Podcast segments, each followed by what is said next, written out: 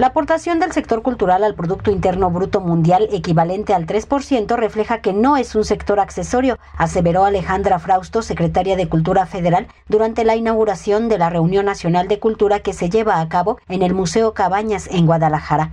Ante 32 secretarios de Cultura del país, Alejandra Frausto habló de la importancia económica del sector cultura. El dinero que aporta la cultura al PIB mundial es el 3%. Estamos hablando de 1.5 billones de dólares sin contar las manifestaciones no registradas. Esto representa que no somos un sector accesorio, no somos un segundo sector. Aportamos más en Estados Unidos o en otros países que la industria de los automóviles. Tenemos que tener claro que la aportación económica del sector cultural al PIB mundial es muy importante. Por eso no nos pueden dejar de lado en una solamente como un accesorio y por eso peleamos tener un objetivo de desarrollo sostenible en la Agenda 2030 y en las posteriores la reunión de política cultural más importante del país inició ayer y se prolonga hasta el día de hoy. En el encuentro se analizan y evalúan políticas públicas nacionales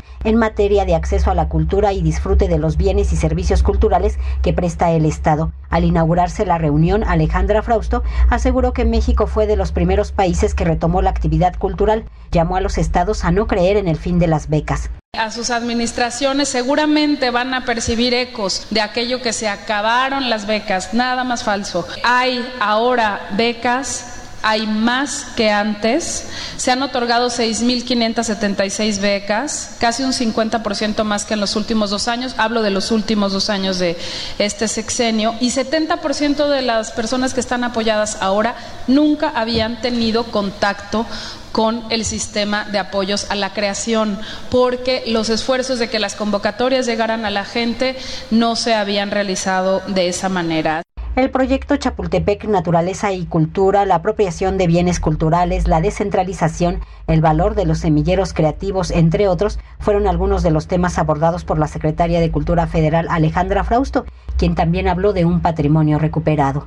Hemos recuperado también mucho del patrimonio. El patrimonio más grande, que podríamos decir más extenso, son las bibliotecas del país. Las recibimos en un estado de abandono crítico. 7.474 bibliotecas, si no me equivoco en el número. Es primera ventana que tienen los niños, las niñas, para entrar en contacto con la cultura del mundo. Y estas bibliotecas ahora están entrando en el programa de Internet para Todos. Ya tenemos 1.200 conectadas y el repartir más de un millón de libros en estas bibliotecas es fundamental. Al tomar la palabra, el gobernador de Jalisco, Enrique Alfaro, pidió ayuda para reconstruir y rescatar el patrimonio. Nosotros en específico, y lo he platicado con algunos otros compañeras y compañeros gobernadores, entendimos desde el inicio la importancia, por ejemplo, de reconstruir y rescatar la infraestructura cultural. Y vaya que si este tema tomó sentido después de la pandemia porque desde las casas de la cultura en los municipios hasta los grandes teatros y escenarios en las ciudades requieren de una intervención muy importante.